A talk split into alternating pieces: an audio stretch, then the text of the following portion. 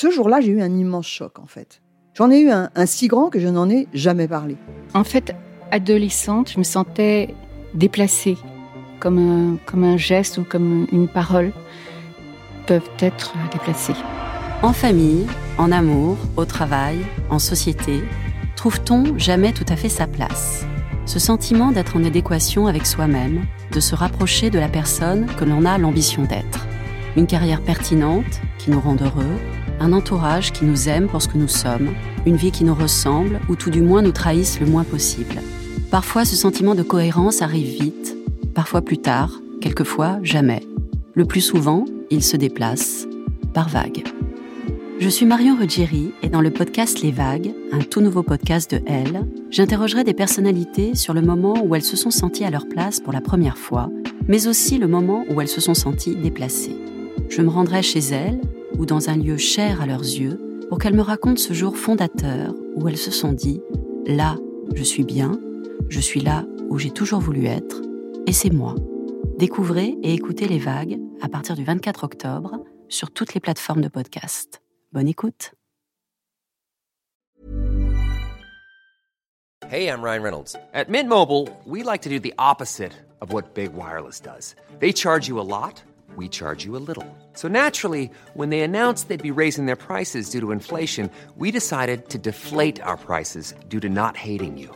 That's right. We're cutting the price of Mint Unlimited from $30 a month to just $15 a month. Give it a try at mintmobile.com slash switch. $45 upfront for three months plus taxes and fees. Promo rate for new customers for limited time. Unlimited more than 40 gigabytes per month. Slows. Full terms at mintmobile.com. Elle s'attable. Le podcast des femmes qui changent le monde via nos assiettes. Depuis l'aube de l'humanité, les femmes nous nourrissent. Aujourd'hui encore, elles produisent plus de 70% de la nourriture consommée dans le monde et cuisinent la quasi-totalité des repas. Elles sont aussi nombreuses à s'investir pour une alimentation de meilleure qualité.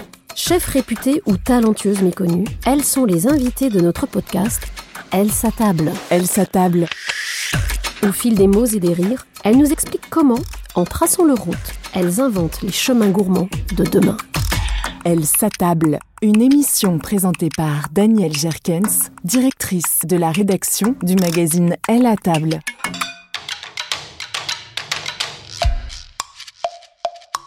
Bonjour, bienvenue à tous pour ce nouvel épisode du podcast Elle s'attable, le podcast donc du magazine Elle à table. Aujourd'hui, nous sommes à Paris, dans un petit sous-sol, extrêmement joli, extrêmement joliment décoré.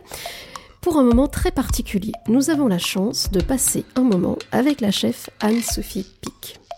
Anne-Sophie Pic, chef qui a 3 étoiles Michelin en France, 8 étoiles au total dans le monde, et qui est sans doute la femme chef française la plus exceptionnelle aujourd'hui. Elle nous accueille dans son restaurant à Paris, la Dame de Pique. Merci beaucoup. Anne-Sophie, bonjour. Bonjour Daniel. Elle s'attable. On va passer un moment avec vous aujourd'hui à parler de ce qu'est être la plus grande femme chef contemporaine en France. Sacré sujet. Vous êtes euh, étoilée, vous avez donc trois étoiles Michelin. Vous avez de nombreux restaurants à travers le monde, plusieurs en France. Vous avez un registre d'expression qui est très large, puisque ça va d'un food truck à Valence, en passant par un traiteur, des tables multi-étoilées, euh, parisiennes, étrangères, que ce soit en Suisse, à Singapour. Comment fait-on pour arriver à tout mener de front? Ben, je pense que tout mener de front, c'est la conséquence euh, d'une volonté. Euh, C'est-à-dire qu'on on choisit ou, pas de s'investir dans un sujet, dans un domaine, et à partir du moment où on a fait ce choix, on l'assume. Donc, euh, de mon point de vue, on ne peut pas se plaindre de quelque chose qu'on a voulu, euh, euh, qu'on doit assumer. Mais en même temps, moi, je, suis quelqu'un, euh, de par mes origines, euh, quelqu'un qui est toujours curieux. Je, je ne serai jamais blasé, je serai toujours dans une forme euh, d'émerveillement qui me fait aller pousser plus loin mes compétences, mais aussi celles des autres. Parce que finalement, ce qui est beau aussi, c'est d'entraîner avec soi. On fait pas euh, les choses que pour soi, on les fait aussi euh, euh, parce qu'on vit des choses avec les autres passionnantes. Vous venez d'une famille de chefs une dynastie même, certains le disent, qui a été euh, lancée par votre arrière-grand-mère qui s'appelait Sophie Pic. Et euh, j'ai lu qu'elle aurait commencé avec une petite euh, une auberge qui s'appelait l'auberge du pain, un peu par hasard parce que son mari chasseur ramenait énormément de gibier et qu'il fallait en faire quelque chose. Est-ce que vous pensez que cette histoire familiale qui est une histoire de travail, une histoire de dépassement, une histoire d'ambition, dans le bon sens du terme, c'est quelque chose, un héritage qui vous porte et qui vous oblige? Complètement. Complètement. Je, crois vraiment que cette histoire, euh, elle est en moi. De toute façon, on est parti de, l'histoire de, sa famille. Je crois que c'est une histoire aussi qui peut, à des moments de la vie, euh, donner du courage aussi, de dire ils ont réussi, ils ont porté loin leurs convictions. Et au-delà de ça, ils, ont aussi créé une école pour que, à l'époque, euh, ce qui était très novateur, les, enfants de paysans autour, il y avait beaucoup de fermes. C'était une ferme d'ailleurs, hein, là où ils se sont installés puissent accéder à l'instruction. Donc au-delà de ça, il y a cette force aussi euh, protestante. Euh, euh, mon arrière-grand-mère Sophie lisait la Bible. Enfin, j'ai tout, tout en tête toute cette abnégation qu'elle avait et aussi ce partage, ce don de soi qu'elle a donné, qu'elle a transmis à sa famille.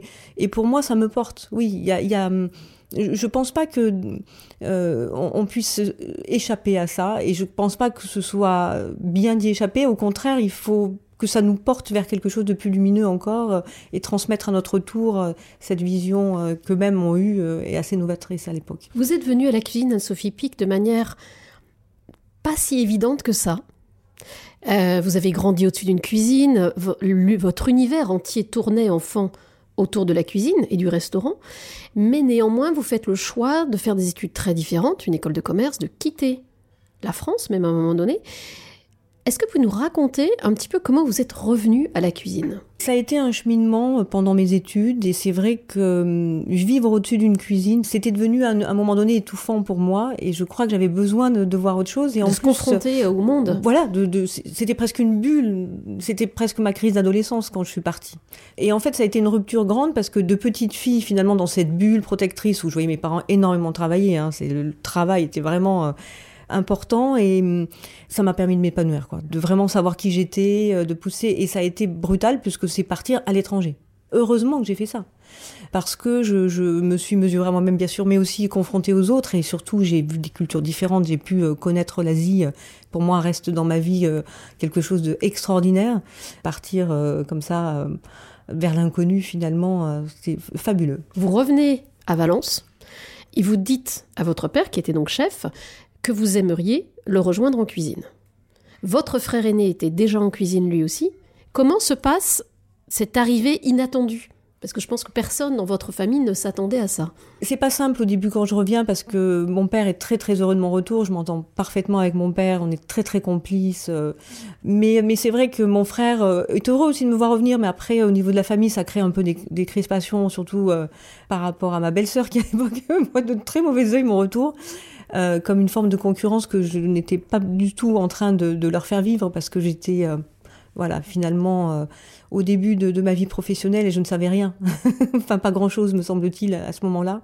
Tout de suite après mon père décède, donc il y a encore ça qui s'ajoute. Donc oui, c'est un retour torturé vraiment pour moi. Et vraiment parce qu'après il y a une perte de repère euh, qui arrive très très vite avec le décès de mon père où là je reviens moi pour mon père en fait. Hmm. je reviens pour qui m'apprenne la cuisine.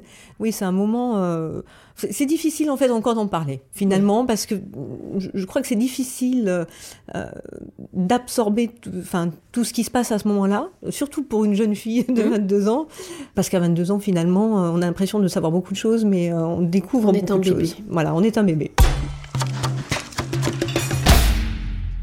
Combien de temps, diriez-vous, Anne-Sophie Pic, qu'il vous a fallu pour trouver votre écriture, votre ton en cuisine, ce qui va faire la réputation de la maison Pic aujourd'hui? Alors je suis revenue en 92 et vers 2002, je me sens prête en fait. Euh, à l'équilibre. Oui, je me sens à l'équilibre, c'est-à-dire que je me sens dans la compréhension de quelque chose que je ne comprenais pas avant, c'est-à-dire euh, l'alchimie, quelque chose qui me permet de passer euh, dans le côté créatif, de me dire je, peux tenter ça, je peux. Euh.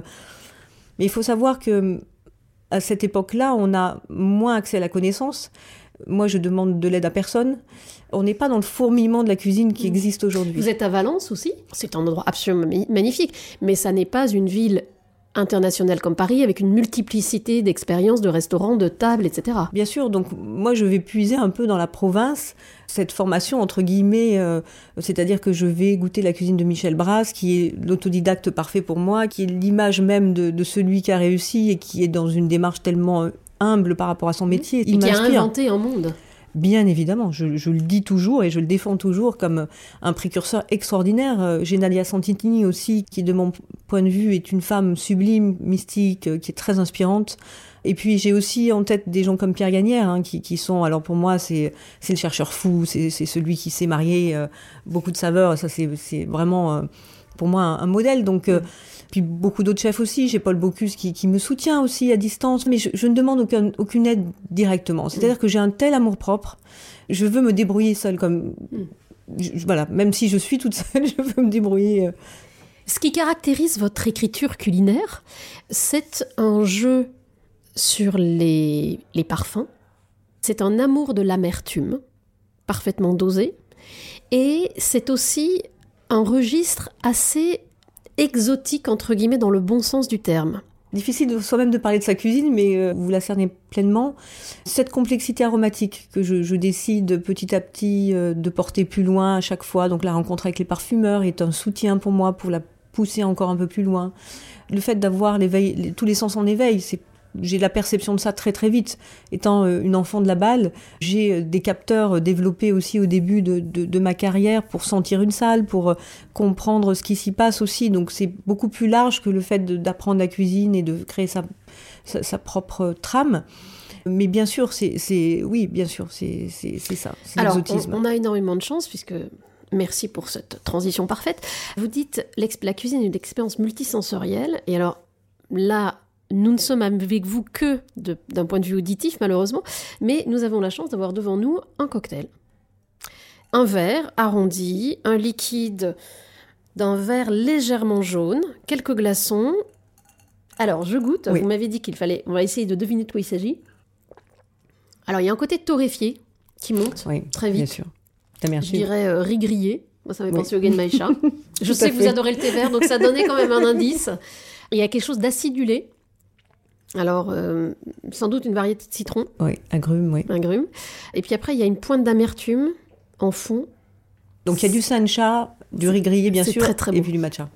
Et les notes d'agrumes, elles sont là aussi pour vraiment euh, pousser ces notes euh, d'amertume. Hein, l'agrume, par le zeste, alors l'acidité aussi bien sûr crée l'équilibre. Mais je, trouve qu'en en fait, une boisson, il faut avoir envie d'y retourner. Mais j'adore ce cocktail, le, le Ganemaisha Collins.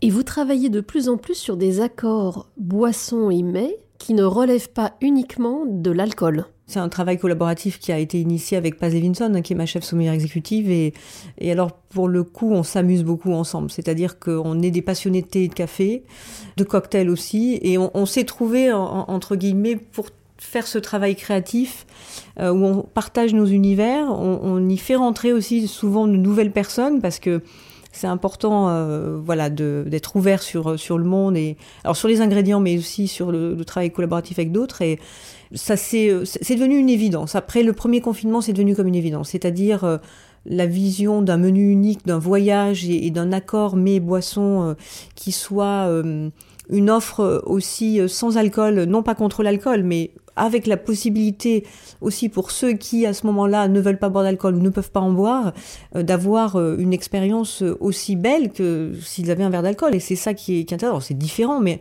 en tout cas euh, aussi poussé et aussi créative. Ce qui est magnifique, c'est que quand on le lit et quand le dialogue s'installe avec la boisson, c'est juste waouh. C'est beaucoup Ça donne des dimensions supplémentaires. Bien sûr. Elle s'attable. J'ai une assiette devant moi, un dessert. Alors, très jolie assiette, ronde, creuse. À l'intérieur, il y a un dôme de couleur vert pâle, saupoudré d'une poudre vert foncé. Je tendance à penser que ça doit être du matcha. Je prends, donc c'est une sorte de mousse. Hmm. C'est aérien, je pense que ça a été monté au siphon tellement c'est léger. oui, tout à fait. Et alors à l'intérieur, je dirais qu'il y a de la noisette. Il y a une, un biscuit. Biscuit noisette, oui. Mmh, c'est très très bon. très très bon. Mmh, il y a de nouveau une pointe d'agrumes, une pointe d'acide. De yuzu, Et donc les deux, le cocktail et le dessert fonctionnent ensemble. Oui, tout à fait. Est-ce que l'un de vos... Alors, est-ce que je peux dire un cheval de bataille ou une, une obsession, c'est de, d'essayer de toujours de donner des dimensions supplémentaires, des dimensions ajoutées à ce que vous préparez? Finalement, c'est la lecture et la vérité. Pour moi, on n'a pas la vérité des choses. Attention, je pas pas m'égarer. Personne n'a la vérité. On a une vérité qui est la sienne et qu'on doit partager avec les autres, mais euh, et qu'on a envie de partager avec les autres. Mais la lecture, pour moi, d'un ingrédient, euh, ma lecture propre va créer une vision de cuisine euh, et, chaque chef est dans cette perspective. Mais j'ai besoin vraiment de tomber amoureuse de l'ingrédient du produit. J'ai besoin de, de vraiment comprendre toutes les facettes du produit. Et c'est comme ça que je peux vraiment tirer des fils invisibles et, et créer vraiment euh, un accord de saveur euh, singulier, euh, une trame aromatique. euh, mais le plat, il commence d'une cuillère, il doit finir, euh, il commence avec un goût, il doit finir avec un autre. Euh, il faut pas qu'il y ait de C'est un linéarité. voyage. Oui, c'est un voyage. C'est un voyage sensoriel. J'ai, en préparant cette, euh, ce podcast, j'ai entendu que vous étiez fasciné par la mode, que vous aimiez beaucoup la mode, que vous aviez même fait de la couture euh, avec des patrons. Et je me faisais la réflexion que dans l'univers de la mode, on a beaucoup dénoncé ces dernières années le, le rythme de création auquel étaient soumis les designers. Et finalement, c'est un peu la même chose pour les chefs, puisque les chefs changent leurs cartes plusieurs fois par an, plusieurs fois par saison même. Et notamment quand on est dans des restaurants, qu'on tient des restaurants de ce niveau, du niveau du vôtre, comment Ever catch yourself eating the same flavorless dinner three days in a row? Dreaming of something better? Well, HelloFresh is your guilt-free dream come true, baby. It's me, Kiki Palmer. Let's wake up those taste buds with hot, juicy pecan-crusted chicken or garlic butter shrimp scampi. Mm. Hello Fresh. Stop dreaming of all the delicious possibilities and dig in at HelloFresh.com. Let's get this dinner party started.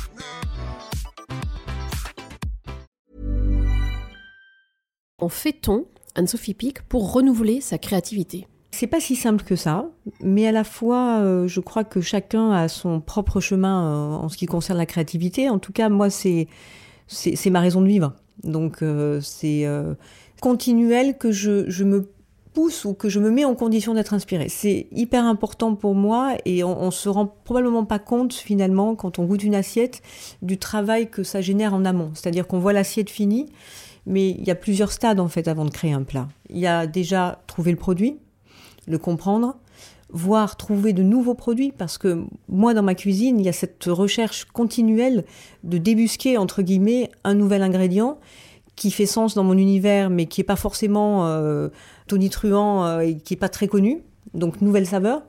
Voilà, se mettre en état d'inspirer, c'est-à-dire chercher le produit, le comprendre et l'associer. Mais ça veut dire que vous travaillez avec des personnes qui sont des chasseurs de produits, entre guillemets, qui essayent de trouver des produits rares tout le temps. Ça veut dire que vous allez chez des épiciers exotiques, c'est-à-dire que vous lisez énormément, vous faites des séances de dégustation avec vos équipes de produits d'abord, etc., de ping-pong, comment ça se passe? Alors c'est tout ça, sauf que j'ai personne qui va chercher les produits pour moi. Je, je vais moi-même chercher, enfin je, je- je me suis créé un réseau depuis euh, maintenant 25 ans de personnes qui sont devenues des amis, vers lesquelles je vais euh, régulièrement. qui.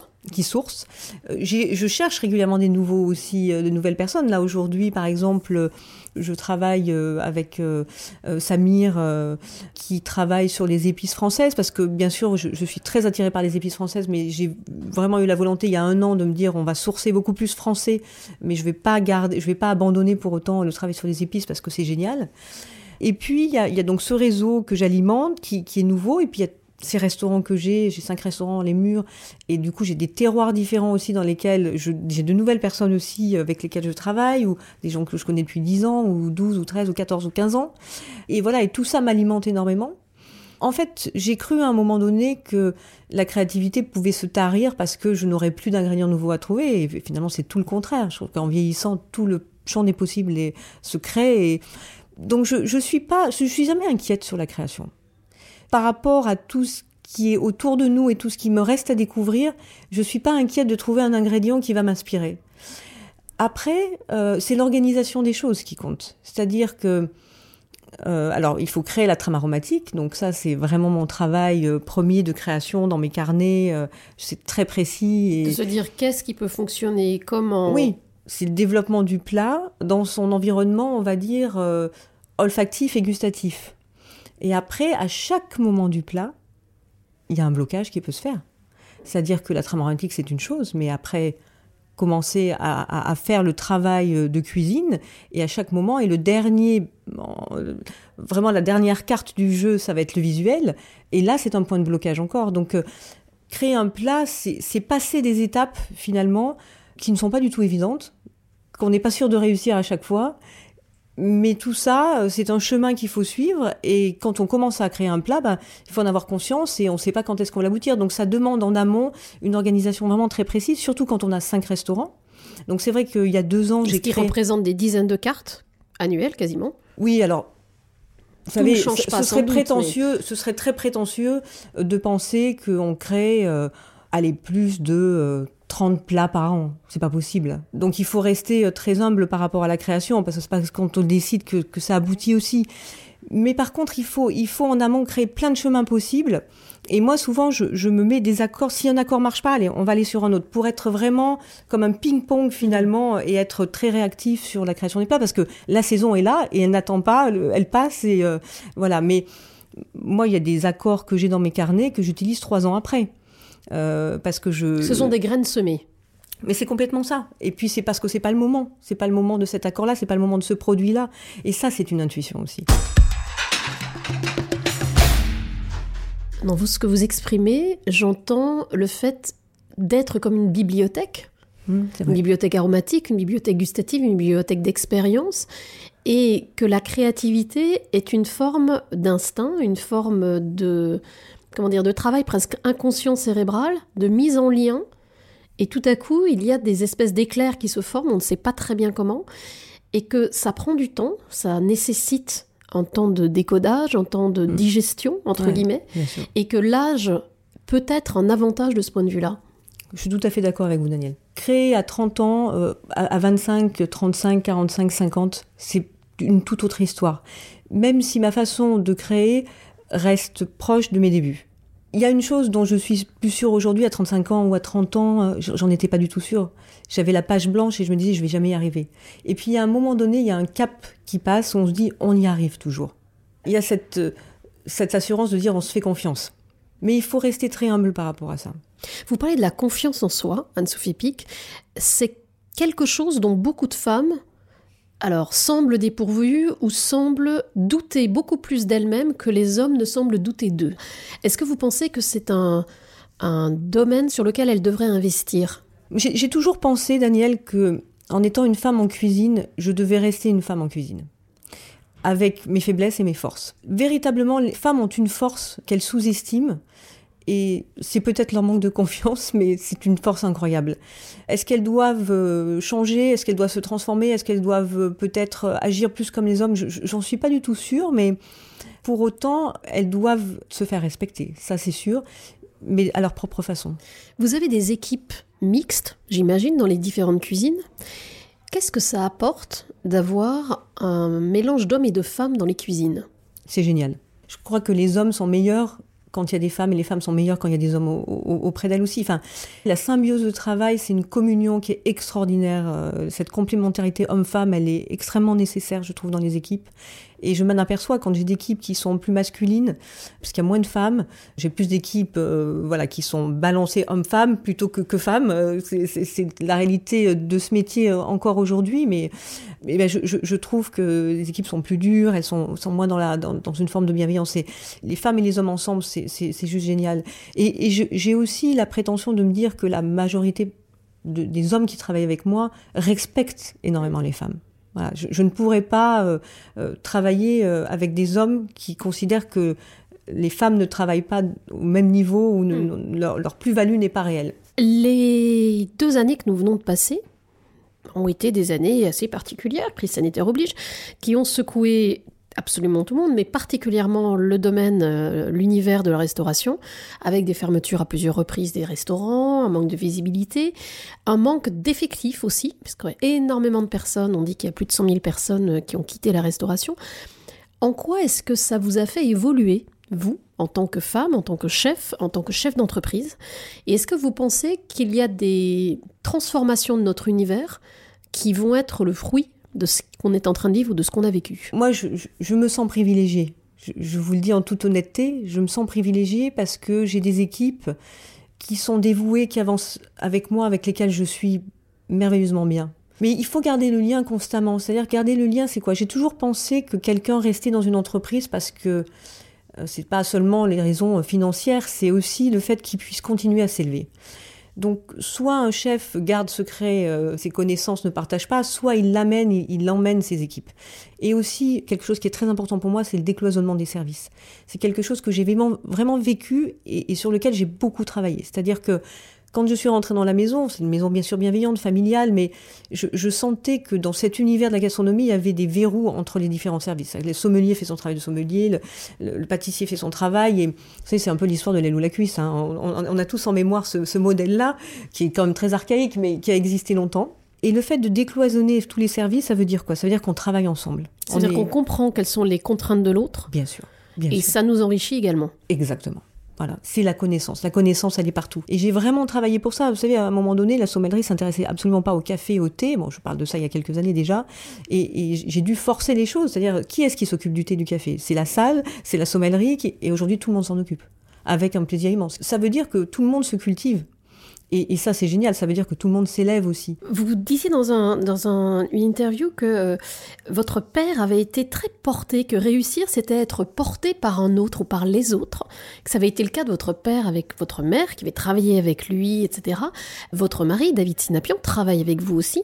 Est-ce que vous diriez qu'il est indispensable pour réussir, quels que soient les projets qu'on entreprend, d'être sûr d'avoir autour de soi des personnes qui portent un regard bienveillant sur vous?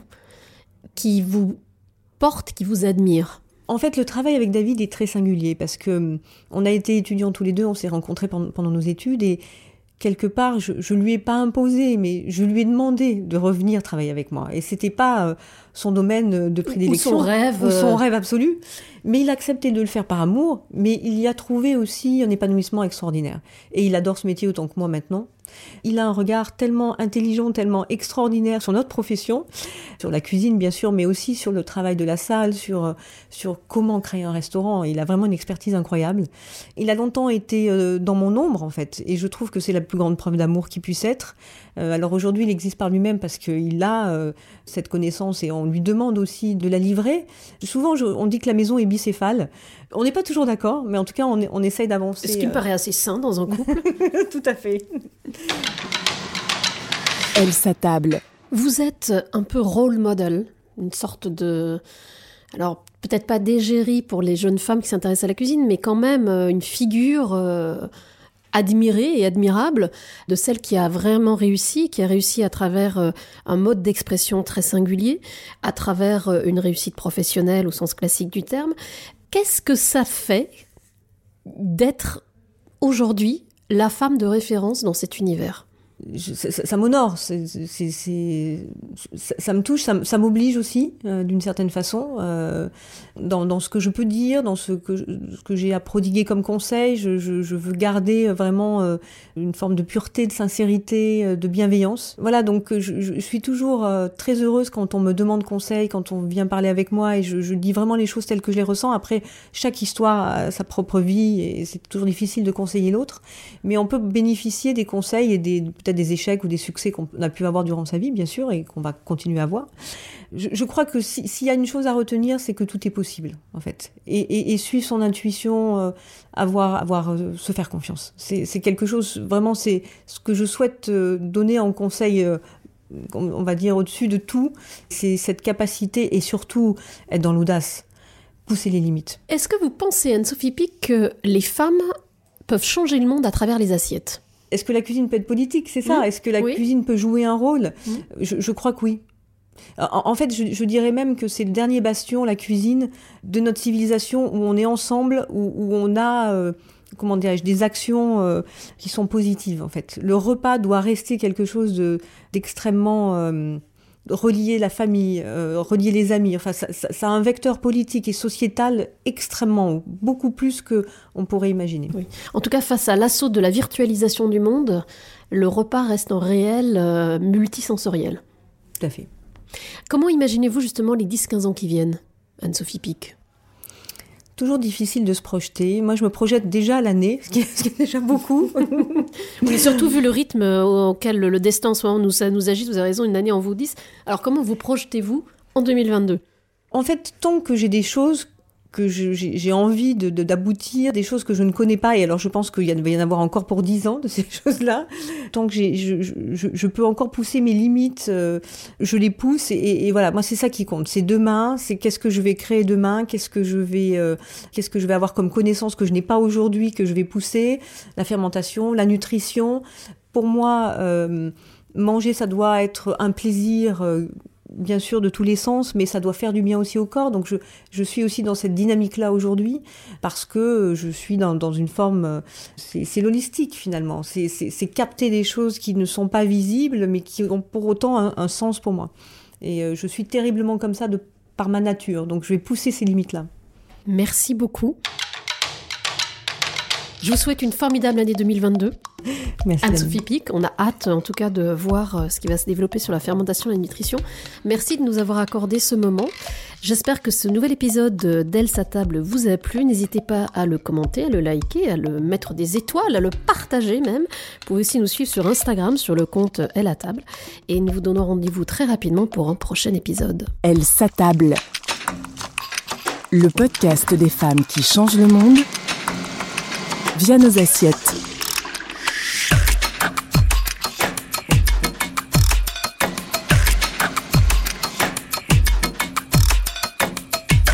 Elle s'attable en podcast sur toutes les plateformes de streaming. Imagine the softest sheets you've ever felt. Now imagine them getting even softer over time. That's what you'll feel with Bowl and Branch's organic cotton sheets. In a recent customer survey, 96% replied that Bowl and Branch sheets get softer with every wash. Start getting your best night's sleep in these sheets that get softer and softer for years to come. Try their sheets with a 30-night guarantee. Plus, get 15% off your first order at bowlandbranch.com. Code BUTTERY. Exclusions apply. See site for details. Even when we're on a budget, we still deserve nice things. Quince is a place to scoop up stunning high-end goods for 50 to 80% less than similar brands. They have buttery soft cashmere sweaters starting at $50, luxurious Italian leather bags, and so much more. Plus, Quince only works with factories that use safe, ethical, and responsible manufacturing. Get the high-end goods you'll love without the high price tag with Quince. Go to quince.com/style for free shipping and 365-day returns.